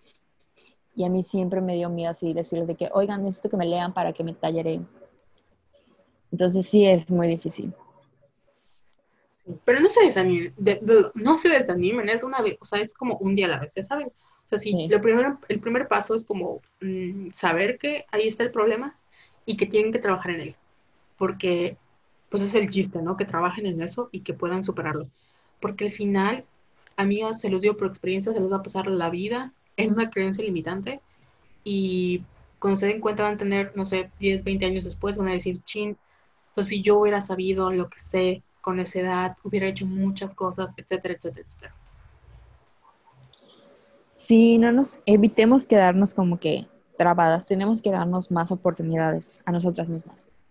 Sobre todo porque a veces hay como una técnica de que, por ejemplo, yo, Carol Santana, tal vez no sé cobrar por mi trabajo, y siento que mi trabajo vale 5 mil pesos. Pero si yo pienso, si Jessica viniera y me dijera que va a hacer el mismo trabajo que yo estoy haciendo y que va a cobrar 5 mil pesos, yo le diría, güey, no mames, o sea, estás cobrando muy poquito por tu trabajo, cobra mínimo 10. Y yo, como Carol, tal vez no lucharía por Carol porque siento que Carol no lo vale. Pero te apuesto a que si Jessica me dice lo mismo, voy a, voy a ir a la oficina de, el lugar donde va a trabajar, le voy a decir, a ver, a mi amiga le pagas 10 mil pesos porque no te vas a aprovechar de ella, estúpida. Entonces, tienen que hacer como ese mismo ejercicio de que ustedes están peleando por ustedes mismas como si fueran esas amigas, ya saben, o sea, tienen que, si sienten que no pueden luchar por ustedes, imaginen que están luchando por una amiga y que no van a dejar que su amiga le hagan de menos su trabajo. Ah, qué bonito, es una buena idea. Es un buen ejercicio. Lo aprendí en un TikTok. ¿En serio? Sí, es que ah, TikTok se ha vuelto mi hoyo negro, o sea, es maravilloso. Creo que no voy a salir nunca de allá. Fíjate que casi no, no, no husmeo, pero lo haré. Pero ya habías caído en las garras del TikTok. Sí, pero luego como que lo abandoné. Bueno, sigo con los últimos dos. Tres. Eh, arroba Ana-Val guion bajo. No soy suficientemente destacable para que me recuerden. Amiga, si eres destacable. Sí, o sea, está, feo porque ahí involucra muchas cosas, pero entiendo de dónde viene. O sea, porque es igual como hace, hace poquito una amiga me dijo que no todas las personas venimos como a, o sea, tenemos que ser iguales en cuanto a lo que hacemos para brillar. Y siento que muchas veces tenemos esta presión de que tienes que ser, o sea, tienes que tener como que estos diferenciadores, la, la, la, y nos da miedo decir, güey, no quiero ser así, o sea, yo tal vez puedo parecer muy básica, pero créeme que no eres básica, o sea, esa que teoría de la morra básica es un invento del patriarcado. Así que, por favor, bye. O sea, borra esa tu lista, ¿por qué no? De verdad, siento que cada quien tiene algo todos tenemos algo que ofrecer y no tiene que ser así como que público o no tienes que ser como que, eh, sí, o sea, porque creo que se relaciona más de que en cuanto a lo social, ¿no? De que, bueno, no soy destacable socialmente, pero no, o sea, estoy muy segura que tienes algo muy importante que ofrecer a las personas que te quieren. Sí. Y último, arroba pin-childmoon. Me salí de la escuela y tengo miedo de lo que vaya a pasar. Me gusta bailar y dibujar, pero a veces siento que hay tanta gente que es mucho mejor que yo en este momento que me da miedo. Me siento de esa manera en este momento. Amiga, muy probablemente tomaste una buena decisión. Yo creo que te tienes que dedicar, o sea, si ya tomas, ya estás en ese lugar de que ya me salí de la escuela, ahora es, ¿qué voy a hacer? Hacer como que un mini plan y enfocarte a lo que quieres. Y sabes que cualquier cosa artística, bueno, cualquier cosa en la vida, pero sobre todo con el arte, este, es cuestión de práctica. Obviamente hay gente que lleva más años que tú practicando y es normal, pero cada quien tiene su propio camino. Y, lamentablemente la práctica y mejorar, no te lo puedes saltar. O sea, si yo pudiera, me salto así como los 20 años atrasada que estoy para poder dibujar como yo quiero, pero no se puede. El, lo único que puedes hacer es estudiar como tus habilidades, pero para ser mejor. Y de verdad, yo, a veces nos ponemos como tanto esta idea de que, no, es que hubiera, bueno, yo, em, yo hubiera estudiado creo que diseño gráfico en vez de comunicación, pero dije, no, comunicación porque no va a haber trabajo de artes. Y al final acabé haciendo cosas artísticas en comunicación. Y siento que si en su momento hubiera dicho, ¿sabes qué? No voy a estudiar diseño gráfico, voy a estudiar esto, mi vida hubiera sido más fácil porque hubiera em, encontrado mi camino más rápido. Y eso de encontrar tu camino es muy difícil y es muy valiente. Entonces, si tú ya lo encontraste y sabes que a eso te vas a dedicar, no lo sueltes. O sea, COVID. ¿cómo? ¿Se escuchó mi estornudo? No. Ah, qué bueno. Pero ya la cagué. Perdón. Pero lo importante es como el mensaje. O sea, qué bueno que, que tienes como esa claridad de lo que quieres hacer. Y pues no solo eres tú. O sea, créeme que hay muchas personas que se sienten como tú y el sol sale para todos. O sea, sí va a ser, no te voy a decir, ay, sí va a ser muy padre. No, no es cierto, va a costarte mucho trabajo y va a ser muy difícil. Y van a haber momentos donde quieras decir, chale, no lo hubiera hecho. Pero creo que a la larga las cosas pasan por algo. Y si te hubieras quedado en tu escuela en una carrera que no querías estar, te hubieras arrepentido toda la vida. Sí, eso iba a comentar que creo que ya lo más difícil ya lo hizo. Sí. Porque no cualquiera deja la escuela. Sí. Es más, se lo voy a tuitear. Así como. Entonces, esto de... Fue muy valiente de tu parte. Sí. Y con eso cerramos. No sé si quieres decir algo. No, había uno que no recuerdo dónde estaba, que era de una mamá, que dijo que no soy suficiente mamá. Ay, sí, es que solo leí las respuestas, toda tonta, no, no donde como que te retuitean con comentario. No sé si les quieres leer tú. Mm, Pues los estoy buscando porque solo había, o sea, se me llamó mucho la atención, porque dije, ah, no manches. Acá- esta- chica. Aquí hay uno que es de Ocean Nine, que dice, ¿por qué, ¿por qué yo estoy trabajando con estas personas que se ve que saben más? No creo merecer estar aquí, no tengo el conocimiento suficiente. Amiga, es una oportunidad laboral que tienes muy padre y créeme que si estás ahí es por algo, pero es normal sentir que, que, no, que no das la talla, pero no es que no des la talla, es que tal vez tú te sientas chiquita porque estás con gente que tiene a lo mejor más experiencia o que tiene más años, o que tiene, etcétera. Y, y aunque el miedo sigue ahí, no dejes que el miedo te paralice y te pierdas esa oportunidad de aprender de ellos. Porque créeme que esas personas también te valoran y valoran mucho tu trabajo. Y no tengas miedo que tu trabajo sea reconocido. Claro que no, lo mereces. Adelante, mira. Me siento coach motivacional. aunque Me siento muerta. como Walter Mercado. Así es, aunque estoy toda muerta por dentro, pero. Dice Yosh, Yoshimini Robot, guion bajo robot, dice: La reina de la tibieza, el promedio del promedio. Si no es perfecto, no sirve. Estoy yendo a terapia. Oh my god.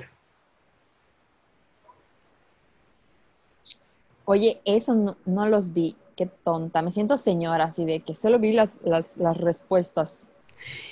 ¿Sabes qué? Leído otra vez que las personas que son súper perfeccionistas son las personas que, que menos tienden a hacer las cosas porque piensan, si no va a ser perfecto, ¿para qué lo hago? Y, y lo entiendo, lo entiendo perfectamente porque a mí me pasa. O sea, yo no soy súper- perfeccionista pero, porque me da miedo, porque sé que nunca voy a alcanzar como el, el- la perfección absoluta. Pero sí he notado como que cuando tengo esa tendencia a ser muy perfeccionista y al final me autosaboteo, entonces sí está fuerte y sí es algo que tienes que trabajar. O sea, qué bueno que lo estás trabajando porque no es algo que se vaya de un día para otro. Créeme. Ah, ya lo encontré. Es de Alporcayo, que dice, no soy buena mamá. Ya le he cambiado por estoy haciendo lo mejor que puedo a mi papel de mamá. Qué No me quiero ni imaginar lo que es ser mamá en una pandemia. Pero de verdad, yo creo que las mamás, las mujeres se están esforzando muchísimo por así mantener la casa en orden, trabajar, atender a los bebés, hacer de comer. O sea, es una tarea titánica y de verdad no hay mamá perfecta. No. No hay, no hay. Quítense esa idea, quítense también la idea de que que ser mamá es, es sufrir, es esto de, ay, se me fue la palabra. Como abnegada. Abnegada, o sea, ya no más. No, y Ya además no las, más. las mamás al final de cuentas son mujeres. O sea, yo antes era de que, ay, señora que no cuida a su hijo y ahora es de, yo no soy la, o sea, yo no soy madre, yo no sé lo que esa señora está pasando.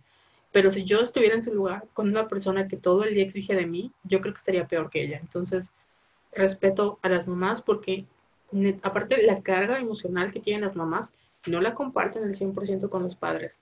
Aunque sean, aunque les den el dinero, aunque sean buenos padres, etcétera. O sea, la responsabilidad de, social de ser una buena madre es algo que un hombre no puede entender porque no tiene esa presión. Y el último, que es de Misty o Mitzi Kingston, dice, pienso que en general no me toman en serio por cómo me veo.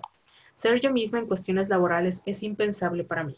Tiendo a disfrazarme para parecer más profesional, aunque soy mucho más profesional y chambeadora, pero fachosa y punk. Ja, ja, ja. A mí me ha pasado, una vez me acuerdo que mi papá me regañó porque yo iba muy fachosa a la oficina. O sea, literal con mi playerita de superhéroes de 80 pesos de cuidado con el perro, unos jeans y mis Converse. Y mi papá me decía, ¿cómo vas así a trabajar? Que no sé qué, que no sé cuándo. Y yo así de, güey, soy creativa, eh. Pero era así como que mi pretexto de que, pues es que no es formal, o sea, no es, un, no es una oficina de, no es un despacho de abogados o algo así. Pero sí se enojaba mucho. Y llegó un momento en el que, o sea, en realidad siempre me ha valido, o sea, siempre voy muy fachosa a trabajar. Una disculpa. Sí, Pero que eso no determine lo, no, no determina lo buenas que somos. Sí, sí, porque, a ver, o sea, lo mismo, ¿no? Al revés. A los hombres no se les exige, los a veces no se les exige los códigos de vestimenta.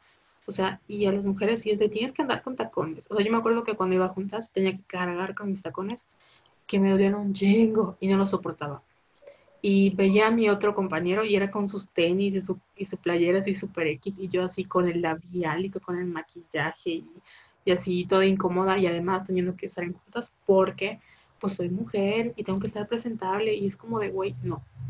O sea, al final mi trabajo lo hacía en chanclas y la junta la podía dar en chanclas. Obviamente no la daba en chanclas porque tenía esa presión social, pero así. Es algo que con lo que todavía no, de hecho no hemos mucho, como que nos ha costado mucho aceptar eso, sobre todo porque en México siento que sí tenemos, eh, creo que en otros países están un poquito más avanzados en eso, pero en México y en Latinoamérica en general sí tenemos como esa, ¿cómo se llama? Predisposición o esos prejuicios contra la gente, porque que pensamos que es la gente bien, se viste bien, ¿no? Y si no te vistes bien, eres un delincuente y así. Así es. Se me fue lo que iba a decir. Es que vi un meme así muy...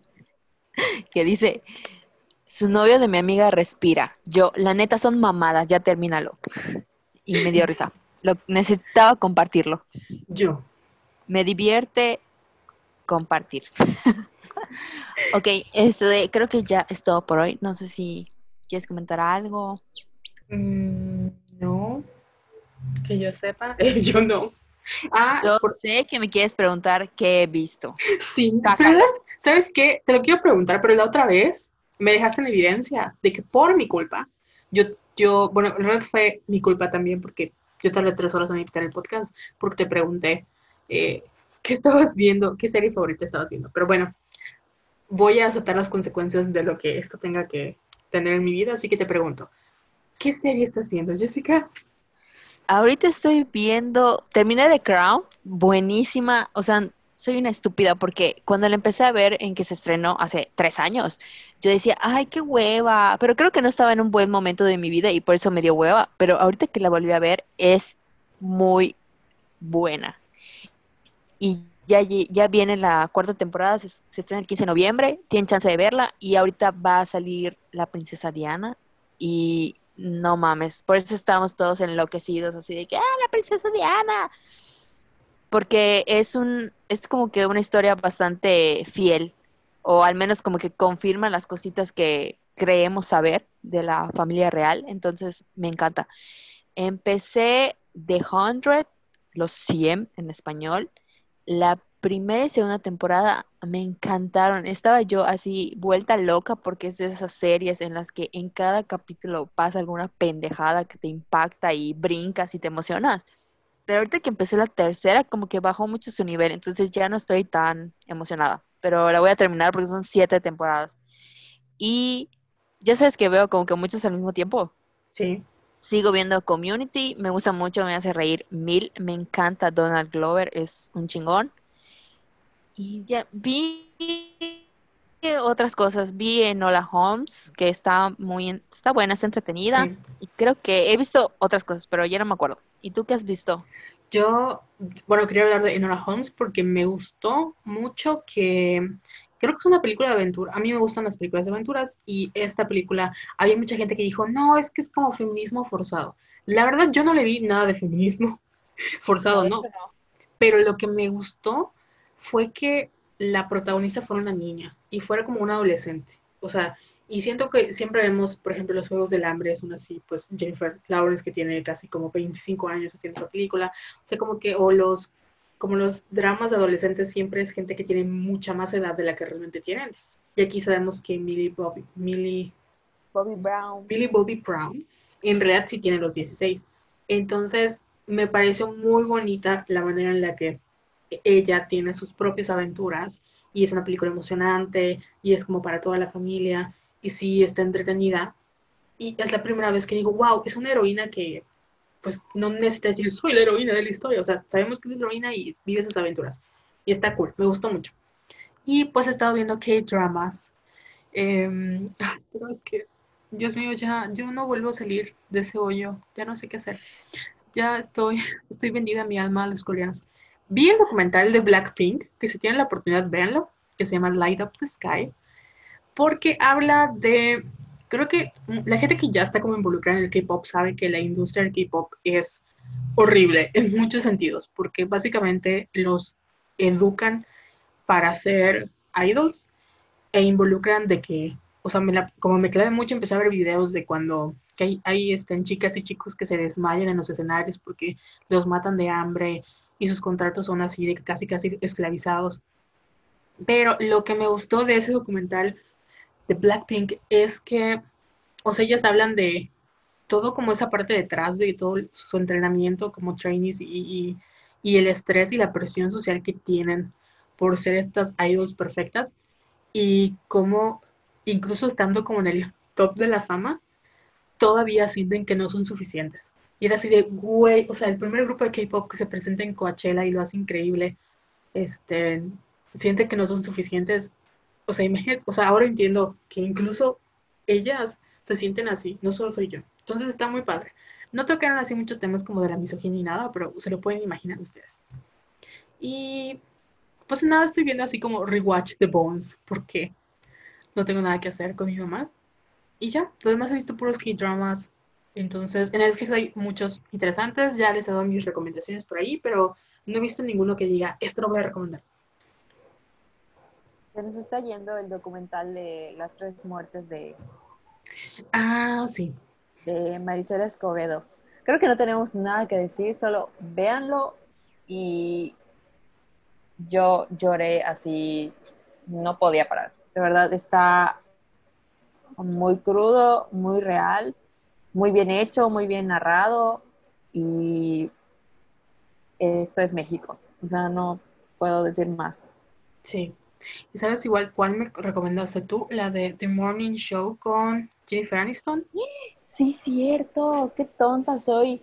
Está muy bueno porque obviamente es, es Jennifer Aniston, Reese Witherspoon y Steve Carell. No quiero como que comentar nada. El, lo único malo es que es de Apple TV. Entonces no sé si esté como que en, en así en chafa en alguna página, pero si tienen la oportunidad de, ver- de verla, que la vean. Sí, porque está interesante. Y también el caso Watts, el padre homicida. Se nos estaba yendo ese también. ¿Ya lo viste ese? No. ¿Es de Netflix? ¿No lo has visto? No. El caso de Shannon Watts y sus hijas.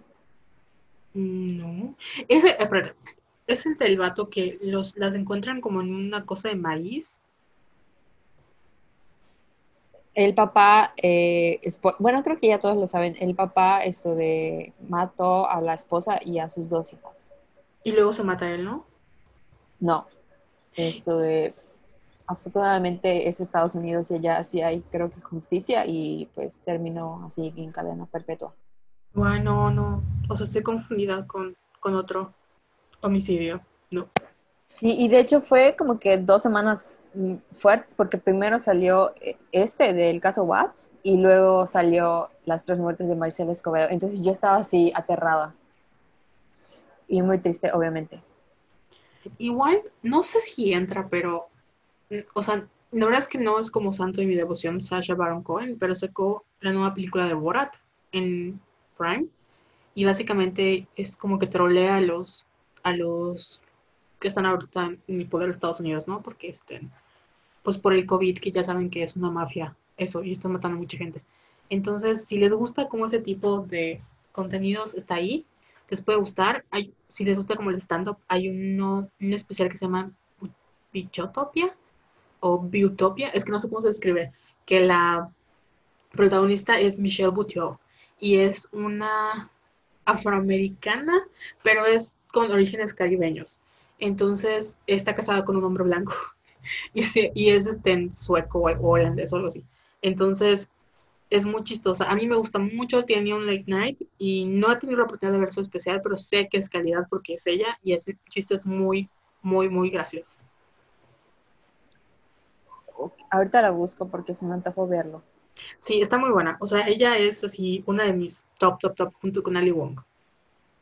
Ah, ya, nada más para cerrar, esto de vi ahorita que mencionaste a Sasha, hay una película que se llama El juicio, la estoy buscando, El juicio de los siete de Chicago. Está buena, sale Sasha Baron Cohen, Eddie Redmayne o no sé qué, y Joseph Gordon-Lewitt. Está ahí, ahí está trabajando. ¿Quién? Joseph Gordon-Levitt, que desapareció así como porque se casó con una señora millonaria. ¿De verdad? Sí, que es como, o sea, como, como el Mark Zuckerberg, pero de los robots. guay, no sabía. Sí, o sea, según yo, con ella sigue casado. Y, o sea, no sé por qué, como que había desaparecido desde hace mucho tiempo de, como la actuación. Y luego me enteré que, de hecho, siempre dicen como el esposo de esta señora, pero no sé su nombre. No tenía ni idea, ahorita lo voy a googlear. Ah, y ya, ahora sí, para cerrar, es que se me acaba de acordar, porque si no me van a matar Tony Lalo. Un saludo a Tony y Lalo, que por cierto, dense una vuelta por su canal porque están subiendo videos muy chistosos. Eh, esta semana vi La Más Draga. Y si les gusta RuPaul's Drag Race, van a amar La Más Draga porque es eh, eh, mexicana. Entonces, me gustó mucho y de hecho esta semana salió Bárbara de Regil, que se ganó como que el perdón de todos porque lloró en el episodio y estuve así muy emocional y muy empática y todo, pero siento que no la puedo ver ya así por todo por las muchas veces que la ha cagado. Pero bueno, aparte de eso, o sea, está muy padre.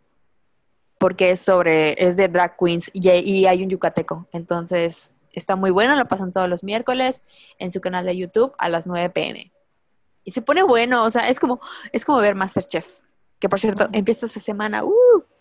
Me encanta porque toda esta cuarentena este, eh, nos hemos dado la, como que nuestro escape emocional ha sido como regresar a ver la televisión. O sea, series o cosas, pero sí, la verdad es que, por ejemplo, yo ver K-dramas como están en coreano y no entiendo coreano, tengo que ponerle mucha atención. Y se, o sea, mi cerebro se apaga y no saben qué fantástico es dejar de llorar por dos sí. Eso es cierto. Sí, la verdad, sí ahora ya, ahora sí, ya se acabó. Ahora sí, pues esto ha sido todo por hoy. Espero que les haya gustado. Eh, si hablamos mucho, lo sentimos. Nos fuimos pues mucho tiempo. Si hicimos mucho de Braille, pues ya saben que así somos, porque nos invitan. Y no sé si quieres hacer algo. Jessica, tus redes sociales. Arroba Yesayala17. ¿Y tú, Carol? Yo soy arroba Venus in Pieces en Twitter y en Instagram. Por favor, síganos, porque ahí contamos todo. Es nuestro nuestro diario. Entonces, sí. sí, lo que no decimos acá, porque no queremos quemar personas, lo decimos allá. o somos más obvias. A veces no decimos nombres, pero somos como que... Uh. Pero siento que ya como a final de año sí vamos a contar ya más cositas. Cuando Sí. ya hayan como sanado. Siento que cuando ya hayan sanado vamos a decir, ok, ahora sí, ya tengo la claridad para, para reconocer que este hijo de puta me hizo esto. Y lo puedo quemar. Así es. Y bueno, nos vemos. Nos vemos en 15 días. Promesa. Sí. Bye. Bye. Voy a finalizar la reunión para ya salir. Ok.